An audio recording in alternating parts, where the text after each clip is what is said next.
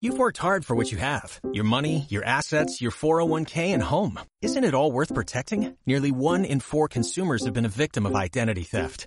Lifelock Ultimate Plus helps protect your finances with up to $3 million in reimbursement. LifeLock alerts you to identity threats you might miss. And if your identity is stolen, your dedicated US-based restoration specialist will work to fix it. Let LifeLock help protect what you've worked so hard for. Save 25% off your first year on LifeLock Ultimate Plus at LifeLock.com slash aware. Terms apply. ¿Quieres especular en la bolsa de la mano de un profesional? Operativadax.com. Recibe al momento en tu móvil las compras y ventas que realiza Alberto Iturralde sobre el índice DAX. Nunca ha sido tan sencillo ganar en bolsa. Operativadax.com.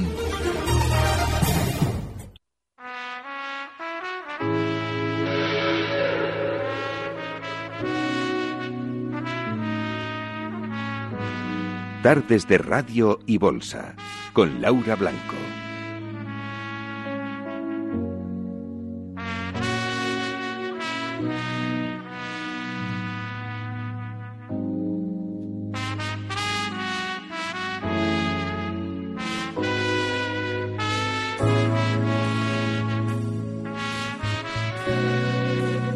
Pues Yo no sé, pero esto parece más música para las 12 de la noche o para la 1 de la noche. No sé. Don Alberto Iturralde, buenas tardes. Muy buenas tardes. Además de la trompeta que suena, el saxofón que va a entrar ahora es una gloria. Eh, sí, sí, no, pero me sorprende que elija usted esto para esta hora de la tarde. porque Para que no- nos calmemos un poco. Estaba aquí hablando con Eh, Alicia acerca, acerca de- del mercado, ¿no? Y decíamos, "Va- vamos a titular hoy la crónica con un mercado visceral, algo así, ¿no? Eso. Porque está la cosa muy potente. Esto es para calmarnos, ¿no? Eso es, es muy importante calmarse. Y es que estas semanas, incluso hace dos semanas lo comentábamos tú y yo, me decías que llevaban noticias de Estados Unidos sobre un gran sentimiento bajista. Y yo te decía, no lo creas, porque de hecho no ha habido más que ver un rebote rápido como el de hoy para que de alguna manera los que tenían miedo digan, bueno, bueno, bueno, seguimos de fondo con una tendencia alcista. No, seguimos bajistas y ahora podemos estar en el mejor de los casos rebotistas. Es decir, que lo más normal es que, fíjate, dabas un dato muy importante, dabas el dato del VIX, que se colocaba por debajo de 20. Yo solo seguí mucho esa referencia, porque aunque parezca increíble, incluso para especular en el corto plazo puede ser válida y voy a explicar justo ahora cómo la estoy utilizando yo. Yo la semana pasada abría largos en el DAX después de una sesión terrible que tuvimos el viernes y sigo largo porque estoy convencido de que el VIX, desde la zona 19, va a descender hasta su zona importante de soporte, que se encuentra justo en los 17 puntos. Están 19,76 ahora. Eso lo que significa que normalmente el IBEX, normalmente esos movimientos los hace muy a menudo. Lo que significa es que seguramente el mercado necesita más paz en su volatilidad, es decir, más rebote antes de volver a las andadas bajistas. Lo que significaría en el caso del IBEX, por ejemplo, más subida, primero hasta las 10.050, donde tiene su primera resistencia, y quizás después, solo quizás, zonas de 10.400. Pero ojo, importantísimo, en cuanto hayamos visto el final del rebote, seguramente lo sabremos porque nos van de nuevo a dar noticias positivas. Verán cómo durante estos días las compañías vuelven de nuevo a dar ruedas de prensa, vuelven de nuevo a dar resultados, vuelven de nuevo a decirnos que son las más guapas para que las compremos antes de volver a caer. Así es que seguimos rebotando, seguramente lo vamos a seguir haciendo durante estos días, pero dentro de un gran movimiento bajista. Eh, y desconfiando, porque lo que le noto a usted es que desconfía mucho de todo esto. Sí, porque fíjate, eh, la semana pasada... Lo que pasa es que, discúlpeme que le reformule la pregunta. Decía su colega Sí. anterior, bueno, muchas veces en mercado pasa lo contrario de lo que la mayoría cree que pasa, ¿no? Y claro, estábamos en octubre y entonces ya dábamos por hecho que podía venir una catástrofe de esas como las del año ¿Quién pasado en mercado? ¿no? No, bueno, se, no, no, se no, no. comentaba, ¿no? Cuidado, octubre, el peor mes para los mercados tradicionalmente, pim, pam.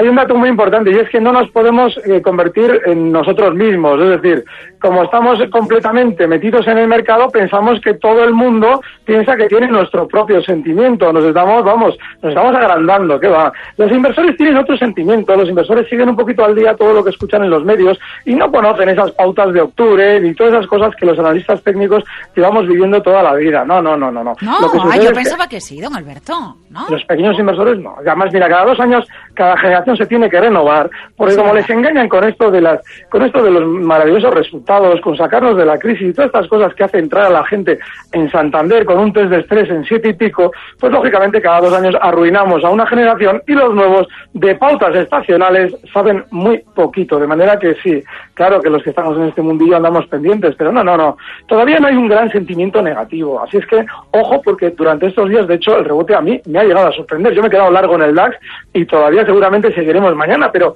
no quiere decir que la tendencia haya cambiado. Quiere decir simplemente que nos están poniendo ese paño caliente y que seguramente cuando nos lo vayan a quitar volverán de nuevo a hablarnos bien de la economía. Eh, vamos enseguida con las consultas 912833333 oyentes arroba capitalradio.es, pero antes sobre, eh, sobre Acciona y sobre Arcelor. Eh, me parece que hoy toca preguntar por ellos antes de ir con las consultas de la audiencia. Vale. El caso de Arcelor es muy importante mm, tener en cuenta todo el historial del precio, sobre todo quien está dentro, porque no es que el precio vaya a cambiar de tendencia. Lo que está haciendo el precio es de alguna manera dar un descanso, un descanso que lógicamente en precios muy bajistas, yo suelo comentarte mucho que en las tendencias bajistas los rebotes son mucho más rápidos. Prueba de ello es el del IBEX de hoy y prueba de ello también es el de Arcelor de la sesión de hoy. Así es que mucho ojo, porque si durante estos días viéramos ya a Arcelor que no nos extrañar, desde 5,16 donde cierra a niveles de 6 euros o incluso ligeramente por encima, hay que replantearse cuál es la auténtica tendencia del precio y todo lo que ha hecho sufrir y si estamos dispuestos a exponernos seguir sufriendo mucho más tiempo. Eh, pero pero, pero jugar a que llegue a esos 6 euros Arcelor, ¿lo hacemos o no lo hacemos? Nunca, por una razón. El problema, mira, estos días atrás, cuando eh, comentábamos temas de valores contigo y con Luis Vicente, yo decía, bueno, a la hora de especular, hay que seguir esos precios que están funcionando mejor. Eh, hablábamos, pues, por ejemplo, pues de las ferroviales, las endexas, las Amadeus. ¿Por qué? Pues bueno, pues porque están en una tendencia mucho más limpia en la posición compradora que los demás valores. Arcelor es el paradigma perfecto de un precio que está en una tendencia claramente bajista, que lógicamente escuchamos el dato frío de cierre de 8% de subida, pero nadie nos habla de la bajada del ochenta y tantos por ciento en los dos últimos años, que es la que acumula muchísimo inversor dentro de Arcelor. Así es que es un precio en el que no debemos intentar arriesgarnos a quedarnos enganchados como tanta gente ya le ha sucedido. Ya, ya, ya. Bueno, interesante porque a ver qué va pasando con estas compañías, con eh, bueno, con Arcelor, con Acción, otra de las hembras del mercado, eh, y además con movimiento corporativo también, ¿no? Porque esto es lo que usted nos dice a veces. Cuida cuando la, la, subida viene acompañada de algún anuncio por parte de la empresa, que es hoy el caso, ¿no? De Acciona. Claro. Ese es el tema, es decir, estamos hablando de un precio que el viernes pasado cerraba en 63 con 27 y hoy lo hace en 69 con 27. Sobre este valor no teníamos un historial especialmente negativo, pero un 9,5% al cierre, lo que nos quiere decir, sobre todo si va acompañado de buenas noticias y sobre todo si está volviendo a la zona de máximos, la resistencia más inmediata está justo en 70,50, es decir, a un 1,5% más de lo que ya ha hecho, pues nada, eso lo que quiere decir es que seguramente aprovecharán para repartir títulos a partir de la zona 70,50. Quien, de alguna manera, se hubiera quedado enganchado, que no es una gran enganchada, pero tuviera títulos comprados más arriba, en esa zona 70,50 tiene una formidable oportunidad de venta. Eh, a ver, eh, a ver, antes de la primera llamada, que está José al otro lado del teléfono, es que tengo una pregunta aquí eh, de Diego. A ver, dice, he oído que una vez vendida una acción de cualquier compañía no se puede comprar hasta tres días después. Acláramelo, porfa. Yo en días, eh, eh, hay días a los que compro y vendo la misma acción varias veces. ¿Lo estoy haciendo bien? Mm, sí, lo está haciendo fenomenal. Lo que suele suceder es que a efectos fiscales, para compensar operaciones ganadoras y perdedoras, eh, según la regulación de cada año, pues hay limitaciones. Es decir, que no se compensan en ocasiones operaciones en los tres meses eh, siguientes a un beneficio y cosas por el estilo. Eso, como yo no especulo en acciones, no lo sé decir. Pero en principio, seguramente haya oído esas campanas, pero en la iglesia fiscal, no en la del banco. Ah, bueno. 912833333. José Madrid, buenas tardes. Hola, buenas tardes. ¿Qué tal está? Pues mm, una cosa sobre energía solar y, me he puesto de mala uva, porque resulta que los alemanes ya llevan siete años con una leyes de energías alternativas y nosotros que tenemos muchísimo más sol que los alemanes aquí, muertos de risa. Eh, bueno, Em, No, es que no, no le quiero valorar los hechos, porque cada empresa hace lo que quiere, ¿no? Con sus activos. No, eh, cada, cada, eh, eh, cada país aprovecha lo que tiene, menos nosotros. Pero bueno, mi pregunta para el, el señor Iturralbe, yo estoy ahora comprado en el DAS, pero me gustaría que me dijera entre 900, si el rebote va a llegar sobre 9854 o hasta el 10.060 si hay buena posición para ponerme corto. Esa era mi pregunta. Venga, estupendo. Pues muchísimas gracias, José. ¿eh? Nada. Don Alberto, todo suyo. Fenomenal, fenomenal lo que nos ha dicho José, porque efectivamente yo sí creo que, eh, dada la velocidad que han tomado los índices hasta el cierre, y sobre todo ese VIX por ahí, en el mercado americano, pero que afecta todavía seguramente o de alguna manera inspira o dos más, por lo menos alcistas, seguramente eso llevaría al DAX al segundo nivel que él nos ha dado, que es tremendamente importante, los 10.060. Ahora bien, yo sí que esperaría, antes de abrir los cortos, a que esté cotizando si es que quiere llegar a los 10.060. Hay que recordar que ahora mismo el futuro del DAX está en 9.806.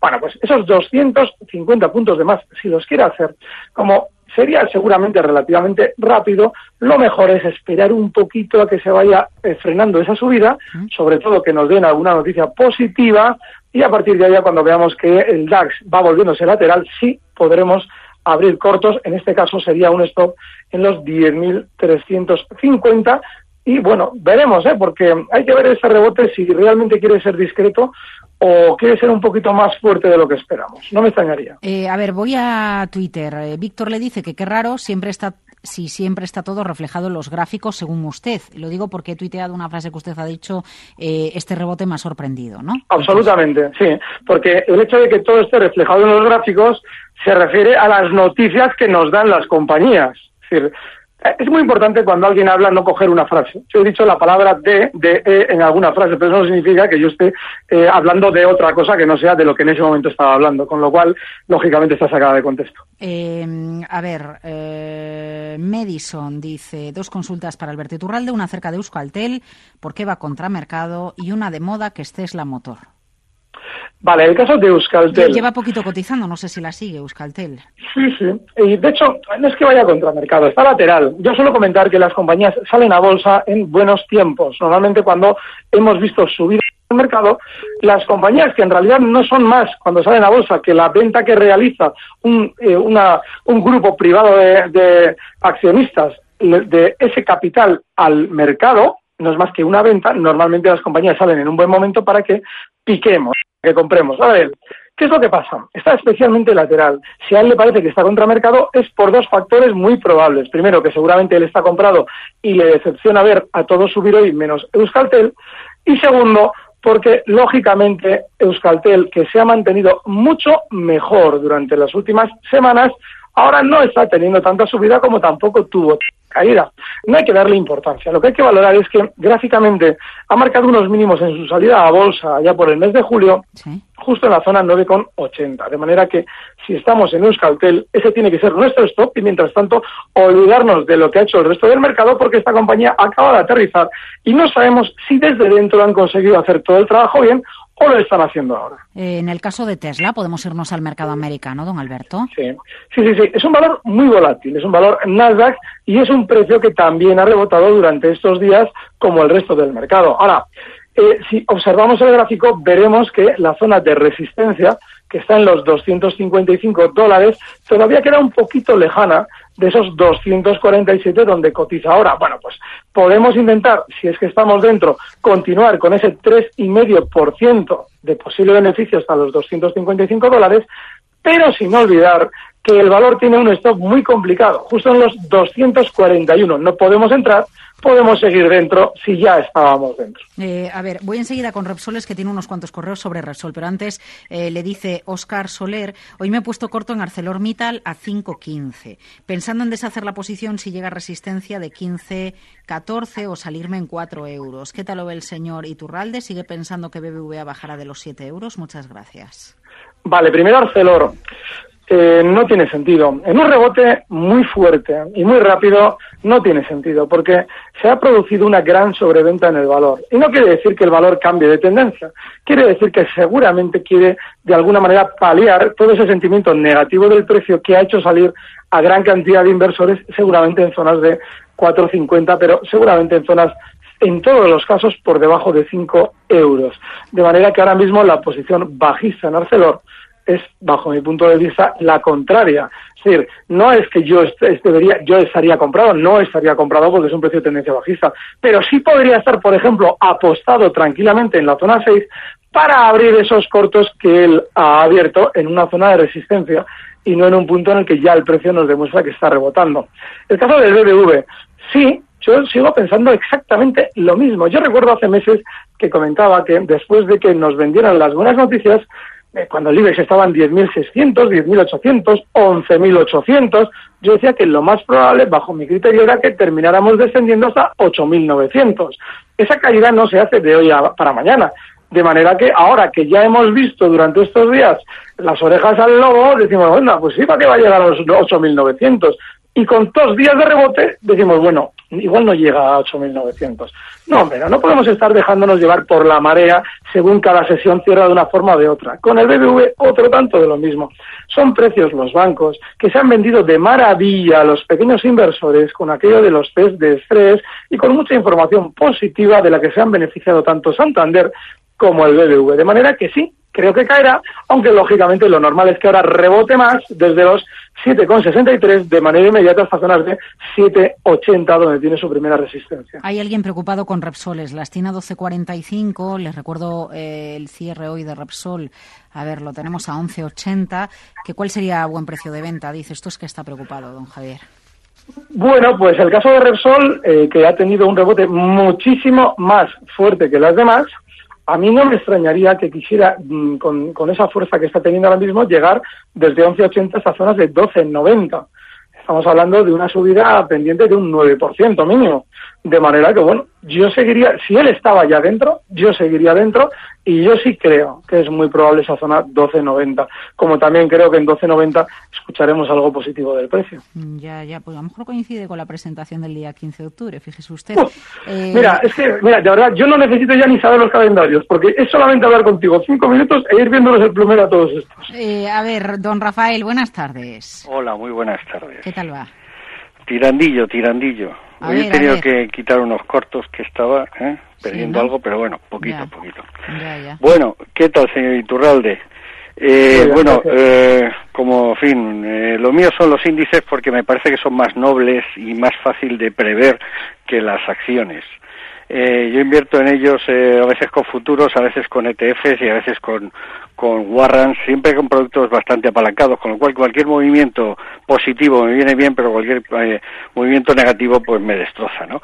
Eh, entonces, eh, me he perdido hoy, porque estaba sacando los perritos y he llegado demasiado tarde, me he perdido los tres o cuatro primeros minutos de su, de su charla en la que suele hablar usted de que, como fin, lo, cómo ve los índices.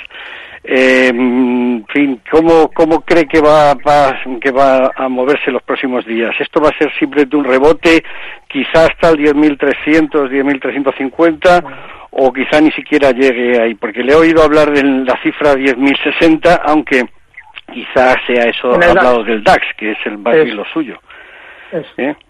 Bueno, pues en fin, está planteada la pregunta. ¿Hasta dónde cree que puede haber el rebote o, si este es el, si está la subida ya definitiva? ¿eh? Bueno, un saludo. Un saludo, Rafael, gracias. La subida definitiva ya se produjo en los tres anteriores años. Ahora estamos hablando de si el rebote va a ser más o menos importante. Yo sí creo que seguramente nos van a tener más días rebotando, precisamente porque el VIX tiene margen de descenso. Ha tomado durante estas últimas eh, sesiones una tendencia bajista al VIX, por lo menos puntual, que seguramente va a continuar. Eso significaría que todos los índices mundiales tenderán de alguna forma a rebotar más. En el caso del IBEX, zona de resistencia más importante está en los 10.450, es lejanísima. Pero sí que hay una, no los 10.060 del DAX, pero sí los 10.050 del IBEX, muy cerquita, que seguramente tenderá a parar el precio de manera inmediata. Así es que si estuviera corto yo, que no lo estoy, ahí colocarían 10.050 de stock, pero seguramente sí tendremos más rebote estos días en nuestro INEX. Eh, a ver, acaba de entrar un correo sobre Inditex, es un valor de tendencia alcista, pero esta tendencia, ¿cuándo se ve que deja de ser así? Preguntan por día, abierto cortos en 5,79, eh, con, entiendo que el stop eh, en 5,82. Por cierto, día mañana, bueno, va a presentar su negocio online. ¿Cómo ve el señor Iturralde este valor día en el corto plazo? Bueno, pues podríamos ir con día, ¿no? Sí, de hecho es muy, es muy importante ya eh, eh, detectar lo que estás diciendo de fondo. Mañana publica algo, lo que sea, nos va a publicar algo maravilloso. Nos va a decir que en lo que mañana publique, da igual lo que sea, les va a resultar maravilloso, un gran negocio, un aporte enorme para la compañía, ya lo veréis. ¿Por qué? Porque está subiendo y porque hay que vender títulos. Y para vender títulos, además de la subida, nos tienen que dar una buena noticia. De manera que ahora día, de manera inmediata, es una posición larga no corta. Y es una posición larga con un objetivo inicial desde los 5,80 hasta los 6,05 en principio y seguramente después zonas de 6,20. Veremos durante estos días si esas presentaciones o esas incorporaciones que nos dan las compañías van frenando las subidas, es decir, ya están vendiendo ellos y será el momento de cortos que todavía no ha llegado. El caso de Inditex. Pues sí, este es uno de esos precios que solemos decir, bueno, es que a la hora de arriesgarnos, tenemos que hacerlo en precios que estén en tendencia alcista. Y este lo está. Así es que, mm, como eh, decía, bueno, ¿y dónde rompería su tendencia alcista? Pues terrible, porque estaríamos hablando de cierres por debajo de 27,20. Está en 31,40, con lo cual hablamos de un tramo todavía de caída que debería tener enorme y no tiene pinta porque de hecho cierra cerca de los máximos de la sesión. De manera que, bueno, pues si queremos especular en índices en el lado alcista, que es el correcto, los mínimos de hoy justo en los 30,60 son un stop maravilloso y lo mejor en precios de tendencia alcista no es buscar dónde la romperían, sino decir, bueno, mientras siga así, yo me incorporo alcista si es que quiero especular con el valor. Eh, ¿Nos incorporamos a ENA? Yo no lo haría por una razón, y es que llevan muchos meses, no solamente es un valor que acaba de salir a bolsa, es decir, en el que nos acaban de vender los títulos, cuando la gente dice, bueno, pero es que este título era una compañía pública, pero no sé si alguien se acordará que antes de sacarla a bolsa, el gobierno se la entrega a sus amigos, es decir, a tal o cual entidad para que la saque a bolsa, es decir, que el negocio se lo llevan manos privadas. Y claro, si tenemos en cuenta que una vez salido a bolsa, todo lo que ha sido compañías aéreas ha estado maravilloso, es decir, nos lo han vendido fenomenal. Y si vemos también que las grandes del sector aéreo ya han frenado las subidas, no solamente hablo de IAG, que desde luego, sino Airbus y otras a nivel global que ya no están rebotando con tanta fuerza, pues lo normal es que AENA no esté haciendo más que el gran movimiento lateral que lleva desplegando durante meses, con una resistencia clarísima en 105 y que cotizando en 103 euros es tremendamente tarde para entrar. No, Alberto Iturralde, desde Días de Bolsa, que son y cuarto, que le tengo que decir adiós, muy a mi pesar, ¿eh? Muchas gracias por acompañarnos esta tarde en Capital Radio. Cuídese y gracias por su ayuda y su tiempo. Un fuerte abrazo. Recibe al momento las operaciones de Alberto Iturralde vía SMS en tu móvil. Operativa DAX.com.